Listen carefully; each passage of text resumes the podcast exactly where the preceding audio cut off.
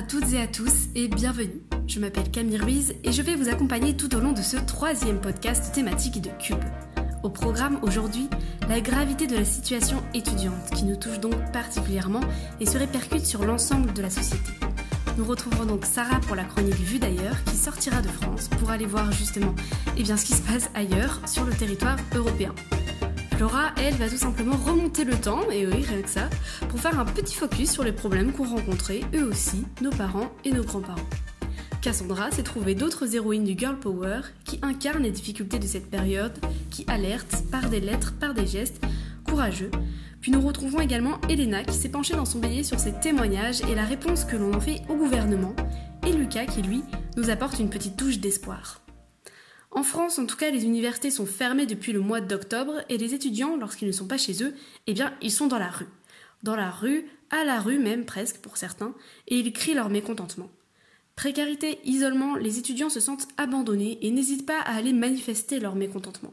Et en effet, d'après un sondage de l'Ipsos, à l'issue du premier confinement, 74% des jeunes interrogés ont dit avoir rencontré des difficultés financières. Un tiers d'entre eux auraient même dû renoncer à des soins pour cette raison. Aujourd'hui, Sarah va donc nous parler de la précarité étudiante à plus grande échelle et comment elle est perçue dans les pays européens. Sarah, c'est à toi.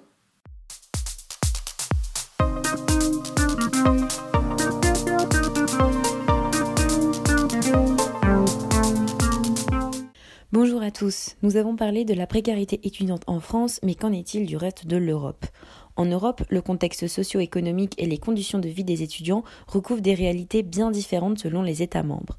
Créé en 1994, le projet Eurostudent vise à fournir des données comparables sur les conditions de vie des étudiants. Son dernier rapport évaluant la période 2016-2018 contient des informations intéressantes. Et à noter que les données datent de 2016. Selon l'indicateur de l'Eurostudent, un peu moins d'un quart des étudiants français indiquent avoir des difficultés financières sérieuses, voire très sérieuses, qui s'estiment à 23%. Une proportion identique à la précédente étude qui couvre la période 2012-2015. Cet indicateur permet à la France de se situer dans la moyenne des pays européens observés, mais l'Hexagone est loin derrière ses voisins néerlandais, qui s'estime à 14% des difficultés financières, en Suisse à 17% et les Suédois et les Allemands, cela s'estime à 18%.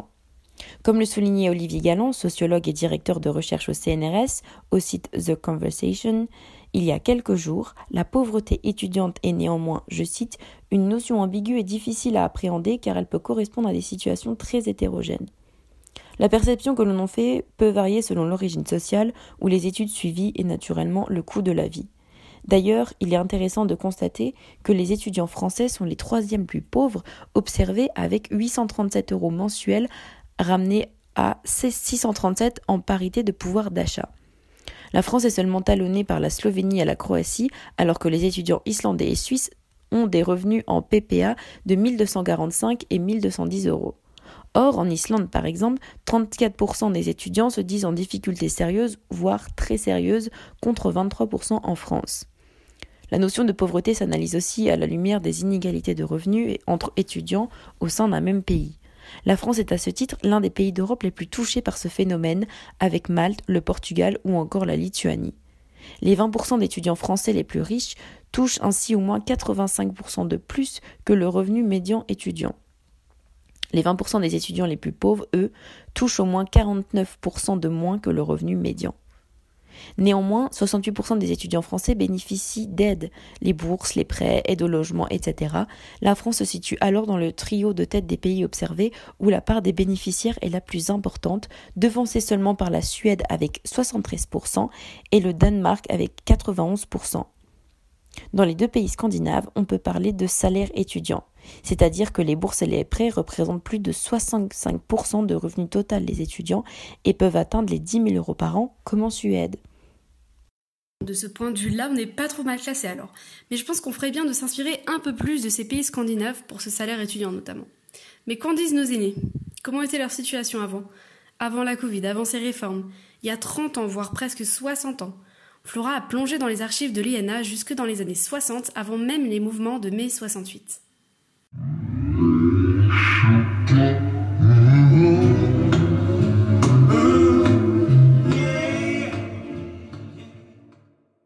Difficultés financières, détresse psychologique, les témoignages de cette génération, que certains qualifient déjà de sacrifiés, pullulent dans les médias.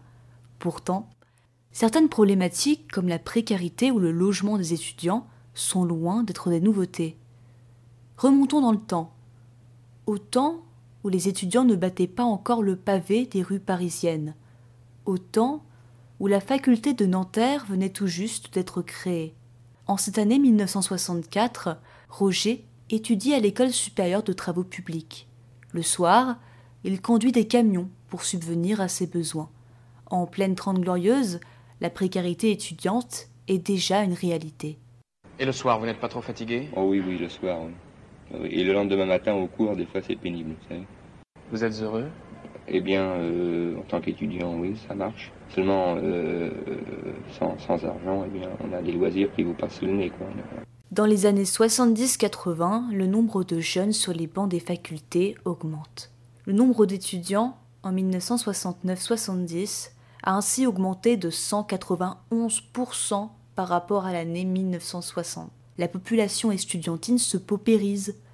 Au problème financier s'ajoute la difficulté de trouver un logement malgré la construction de cités universitaires, une situation qu'exprimait déjà le directeur du Crous en 1972. Nous disposons de 4500 places en cité. Euh, cette année, combien avez-vous eu de demandes? Nous avons eu le double de demandes, entre 8500 et 9000 demandes. Dans des villes comme Paris, trouver un logement est un véritable parcours du combattant. Situation qui n'a pas beaucoup changé aujourd'hui. Cette année, la demande de logement reste très forte et de nombreux étudiants, en particulier les étudiants étrangers, s'adressent à l'UPEL pour trouver un logement correct avec un loyer modéré. Malheureusement, l'Union parisienne n'arrive à loger pour le moment qu'un étudiant sur deux et seulement un étudiant sur trois quand il s'agit d'étrangers. Sans doute la situation difficile du logement dans la capitale n'est pas étrangère à ce problème. Des loyers élevés, des locations au noir, les étudiants connaissent beaucoup de difficultés pour vivre correctement à Paris. Presque 60 ans.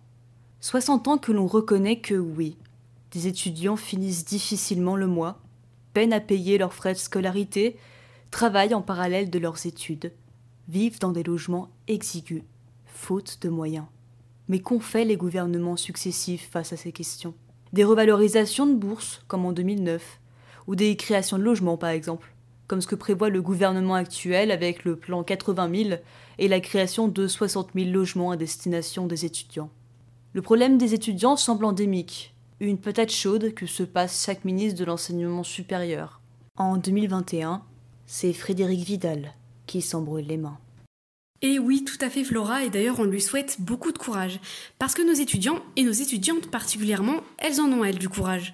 Pour la chronique Girl Power, Cassandra revient sur l'actualité des réseaux. Plusieurs étudiantes ont adressé des lettres à Emmanuel Macron pour alerter sur l'étape psychologique des étudiants. Cassandra, on t'écoute. Oh, I don't need this. I know how to. I knew that was going to be a challenge. Le modèle d'identification féminin. Dude, you're cute. Yeah. Depuis plusieurs jours maintenant, le hashtag étudiant fantôme se multiplie sur les réseaux sociaux. L'objectif? Dénoncer le manque de considération à l'égard des étudiants pendant la crise sanitaire. Dans cette optique-là, plusieurs étudiantes ont rédigé et diffusé des lettres ouvertes adressées au président de la République, Emmanuel Macron. C'est le cas de Heidi, étudiante en deuxième année à l'IEP de Strasbourg. Le contenu de sa lettre alertait sur l'état d'anxiété des étudiants. Le retour en cours ne s'applique que pour les étudiants de première année. Elle cite Au début c'était drôle, au début c'était nouveau. Dans sa lettre, Heidi parle d'un début novateur, d'une situation particulière fondée sur la solidarité. Mais maintenant, elle déplore le manque de considération pour les étudiants depuis la crise sanitaire. Heidi n'a pas peur de dire ce qu'elle ressent dans sa lettre, de mettre en lumière ce que beaucoup d'étudiants ressentent d'ailleurs. Elle ose assumer le fait de pleurer devant son ordinateur. Elle a reçu de nombreux retours suite à la diffusion de sa lettre qu'elle décrit comme un geste, je cite, désespéré. La plupart des étudiants se reconnaissent dedans, lui font part de leurs difficultés, de leurs ressentis, un moyen de mettre en lumière l'ampleur du problème. Lucille a également adressé une lettre à Emmanuel Macron. Cette étudiante à Nantes a l'impression, comme beaucoup d'autres de ses camarades, que les étudiants sont les oubliés dans la gestion de la crise de Covid-19. Ces initiatives prennent de plus en plus d'ampleur, sont largement partagées sur les réseaux sociaux par toutes les personnes concernées, mais également par ceux qui veulent apporter du soutien à ces jeunes. C'est le cas de Rachida Dati qui interpelle le président sur la précarité des étudiants et demande à ce que leur situation soit prise plus au sérieux. Les voix s'élèvent donc, en espérant que cette fois, elles soient entendues. Merci beaucoup Cassandra, ça on ne le saura que par la suite. Elena, tu t'es intéressée plus globalement à ces témoignages euh, publiés par les, par les étudiants sur les réseaux sociaux, puisqu'ils sont encore beaucoup à faire face à la solitude, à cette précarité, et tu nous fais part de ce dialogue qu'ils ont avec le gouvernement, justement. Everybody knows the rules. I am enchantée. On a dit, je fais I will not be the last. Allô, quoi. La question est la suivante, comment vous portez-vous? Et oui, Cam, le 14 janvier dernier, le Premier ministre Jean Castex annonçait la reprise des TD en présentiel pour une partie des étudiants. Nous autoriserons, à partir de la semaine du 25 janvier, la reprise par demi-groupe des travaux dirigés des élèves de première année. Puis, si la situation sanitaire le permet, si la situation sanitaire le permet, aux étudiants des autres niveaux. Alors oui, cette annonce a été un soulagement pour les élèves de première année qui ont débuté une année assez particulière, en demi-groupe, masqués, enfin bref, pas le top pour s'intégrer et profiter pleinement des années en tant qu'étudiants. Pourtant, la majeure partie des étudiants restent chez eux à suivre les cours à distance sur leur ordi depuis leur bureau, sans voir personne, et ça pour une durée encore indéterminée. Cette situation n'a pas changé depuis la fermeture des facs en octobre dernier et devient pesante pour la plupart des étudiants qui, comme on l'a vu tout au long de l'émission, font face à des difficultés en tout genre. Depuis quelques semaines à présent, la colère monte et que ce soit à la télé, dans la presse écrite, à la radio ou même sur les réseaux sociaux, la situation des étudiants inquiète. Des milliers d'étudiants témoignent chaque jour, dénonçant les difficultés financières auxquelles ils font face, l'isolement qui devient pesant, ou même sur le fait qu'ils n'arrivent pas à imaginer leur avenir ou faire des projets. Sur Twitter, le hashtag étudiant fantôme est souvent utilisé pour faire part de leur quotidien et de ce qu'ils vivent en ce moment. On peut y lire l'inquiétude des étudiants pour leur avenir ou leur déception suite aux mesures annoncées, parfois jugées insuffisantes. Certaines lettres ouvertes ont été relayées, partagées, citées de nombreuses fois ces derniers jours, jusqu'à être lues par le président. C'est le cas de la lettre d'Heidi Soupeau, une étudiante à Sciences Po Strasbourg, dans laquelle elle dit avoir cessé de rêver. Emmanuel Macron lui a pourtant répondu Il va falloir encore tenir. En tout cas, entre des témoignages sur les réseaux, on peut parfois voir des mèmes ou des phrases prononcées par Jean Castex ou Frédéric Vidal, ministre de l'Enseignement supérieur et de la Recherche, détournées dans des tweets humoristiques. Une touche de légèreté pour patienter avant les nouvelles annonces hebdomadaires qui, on l'espère toujours, apporteront une bonne nouvelle. On l'espère, on l'espère, Elena. Et en attendant, c'est Lucas avec sa chronique culturelle qui va nous donner de bonnes nouvelles, de bonnes initiatives qui ont été créées pour retrouver un petit goût de normalité.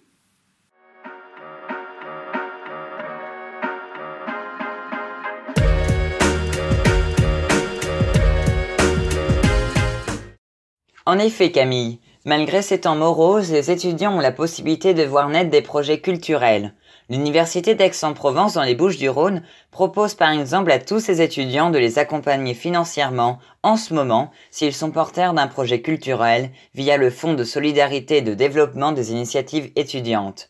Dans n'importe quelle fac de France, si vous êtes motivé par des projets de la sorte, n'hésitez pas à contacter leur service culture.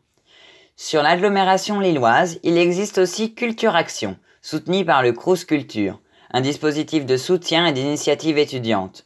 Si vous voulez monter un projet étudiant qui relève du culturel, de l'engagement ou de l'animation de votre campus, le CRUS peut vous accompagner. Pour toucher cette subvention, il vous faudra remplir un formulaire, être inscrit dans l'enseignement supérieur et présenter un projet sur le monde étudiant. Toujours à Lille, divers concours artistiques thématiques sont organisés malgré la crise sanitaire. Cette année, le thème est 2050. Si vous êtes intéressé, n'hésitez pas à vous inscrire au concours de la nouvelle ou à celui du théâtre, où les inscriptions se clôturent le 14 mars. Ou encore le concours de bande dessinée, de photos, de courts-métrages ou de musique et de danse et de théâtre, où les inscriptions se clôturent, elles, le 16 mai prochain. Vous pourrez accompagner, euh, vous pourrez être accompagné de professionnels et faire de belles rencontres et gagner jusqu'à 2000 euros. Si vous voulez participer au concours, n'hésitez pas à vous inscrire sur le portail Mes services étudiants dans la rubrique Concours création étudiante. Niveau culture, à l'Université de Lille, les étudiants sont servis. Il existe la salle culturelle Le Sully qui arbore une programmation riche et qui, suite au contexte sanitaire, ouvrira, on l'espère, très prochainement. Des ateliers de pratique artistique sont aussi organisés au campus Cité Scientifique de Villeneuve d'Ascq dans l'agglomération lilloise. Vous pourrez tester la gravure, l'écriture, l'improvisation, le théâtre ou encore les arts plastiques. N'oubliez pas, aussi, début avril, si tout va bien, devrait se dérouler la semaine de la culture dans chaque université de France, comme chaque année. Allez, je vous dis à très vite eh bien merci Lucas pour ces petites notes de positivité. Elles ne sont pas de trop je pense dans nos vies en ce moment. Voilà pour aujourd'hui, le podcast se termine sur cette chronique culturelle et nous espérons que ce podcast vous a plu, a permis de vous informer, d'apprendre des choses intéressantes ou de se cultiver tout simplement. Merci encore de votre écoute et on vous retrouve la semaine prochaine pour le podcast d'actu de Cube.